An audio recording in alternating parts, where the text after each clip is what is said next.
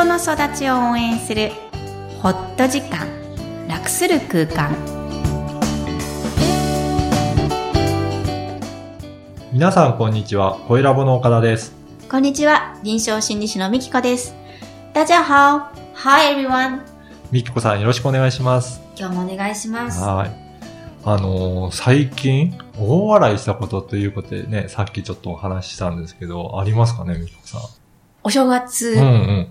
夫の方の実家に帰った時に、あはい久しぶりに大笑いして、はいお腹が痛くなって、あ、この感覚よく中学校の時に友達同士と笑い転げて、なんか制服が汚くなるっていう、ね、セーラー服だったので、白いのがついちゃうっていう感覚ぐらい大笑いしたので、うん。大笑い大事だなって思いました。大事ですか、やっぱり。何かって自分がきっかけじゃなかったんですけど、うん次女がうん。モノマネがとっても上手で、おじいちゃんとおばあちゃんのモノマネをしたんですよ。うん。で、夏休みを特に子供たちだけであの送り込むので、はい。私たちが知らないことが多いんですね。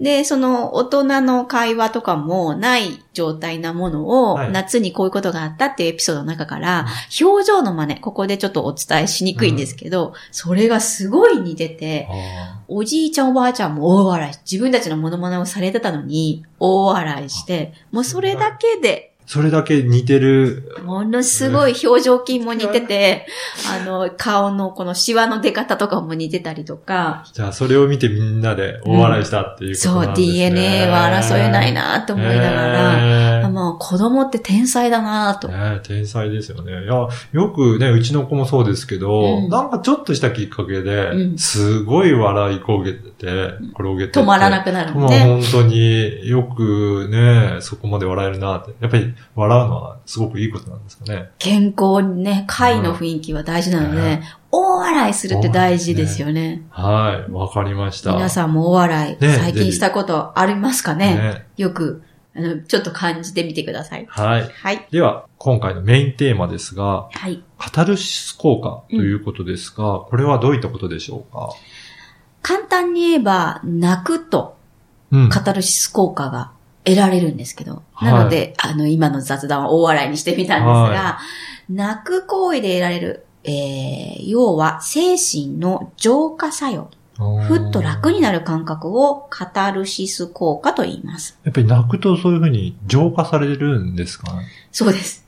岡田さんは体験なさそうな感じで今、前に座ってらっしゃいますけど、どうですか？いやーそそうですね。泣いて何かがスッキリするっていう経験はそんな記憶ないですね。泣くって基本的にこう、計算してするものじゃないので、そうす急に出てくる感情ですよよね。ねで、それが、えー、体現化と言いますか、こう、物理的に見える形でうんうん感情が出てくる行為だと思うんですけど、はい。一般化して心の中にあるわだかまり、うん。ずっと考えてきたことが何かのきっかけで涙になったり、うん。一気に解消することを浄化作用と言います。うんまあ、これを簡単に言うと、ふっと楽になったり、うん。ああ、そういうことだったのか、とか、うんえー、泣いて辛くなるのは泣きすぎて辛くなるだけで、ちょっと泣くぐらいでふっとこう気持ちが楽になる感覚ってあるんですよね。はい。えー泣くだけではなく、えー自分にとってそれがこうふっと一気に解消されることであれば、はい。何でも浄化作用。うんそれがたまたま泣くことで起きる人が多いんですけど、何かありませんか？例えば大声を出してみてふっと楽になるとか、人に言ったことがないことを言葉にしてみてふっと楽になるとか、あ、今のね、例で言うと、何か、やっぱり人と話してるときに、えー、やっぱり自分の中で整理されるんですかね？それで、それで、あ、こういうことかっていうのは、どちらかというとあるかもしれないですね。それで。簡単な感じじゃないんです。え、うん考えて、こんなにいっぱい考えてきたけど、気づけない盲点だったことが急にふっとこう降りてくるっていうスッキリ感です。わかります？あまりないかな すごい面白い。あのね、さっきお話しすると感覚っていうのをすごいこう、親指に持ってらっしゃる感じなんですけど、はなんかこう、違う世界に行くみたいな、い。うん。そういうびっくり体験とかないんですか、人との交流の中でですかね。まあ自分でこう、散歩してて、えっ？てなる時とか。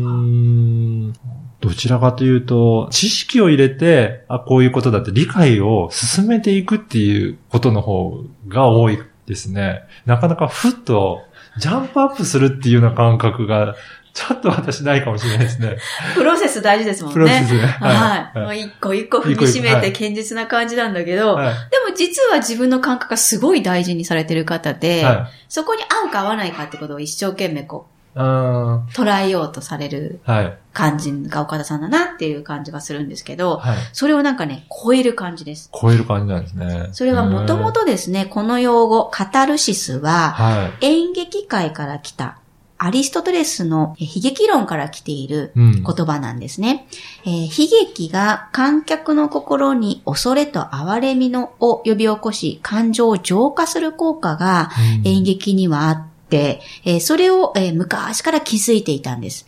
よくあのドラマを見ていたり、はいテレビドラマでもいいんですけど、感情移入ってしますよね。はい。はい。あれって自分の人生でもないし、うん全く架空の人間なのに入り込んで、うんとっても楽しかったりとか、はとっても悲しくなったりとか、あの、逆にスッキリする。うん。だからすごい、あの、ヒットするドラマってあるじゃないですはい。か。ありますね。はい。あれってこう多くの人の感情移入が入って、うんこの今の時代を象徴してると思うんですけど、うん演劇こそ、あの、セラピーなんですよそうね。なんですね。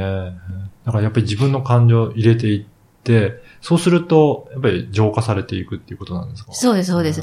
演劇だだとちょっと対象化、外にあるものなのでしやすいんですけど、自分の中にあるものも言ったことない内容うん。を口に出してみる。それで、いきなりふっと上がる時もあるわけです。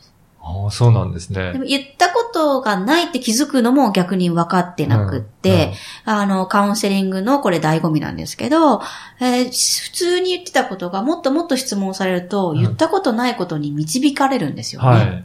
これはこっちが意図してるんじゃなくって、えーっと、来た方、喋ってる方がどんどん喋っていっちゃうんです。あ、じゃあこれを言ってくださいっていうやり方じゃなくて、質問によって引き出していくんですか？えー勝手に引き出されていくんですね。こっちも意図もしてないんですけど、そうすすると、急に気づいてないことが口から出てくる。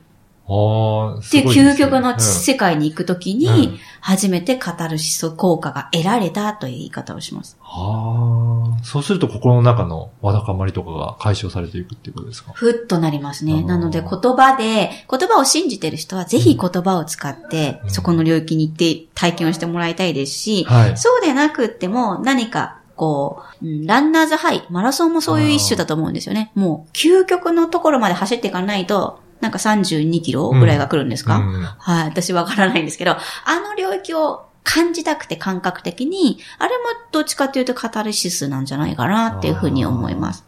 なので全て泣くことが大事なんではないんですが、泣くことっていうのも自由にできると、うんあの、とっても感情が楽になったり、はい。自由度が広がるんじゃないかなというふうに思っています。では本日のポイントをお願いします。はい。カタルシス効果、えー大事な生活ツールです。知らず知らずに溜まっていく現代社会のストレス、えーそれを我慢しすぎていませんか？泣くという行為でもそれが解消されることがあります。今日も一日、どんな感情が生まれるか楽しみですね。この番組ではお悩みや質問を受け付けています。育ちネット多文化で検索してホームページからお問い合わせください。ミクフさんありがとうございました。ありがとうございました。バイバイ。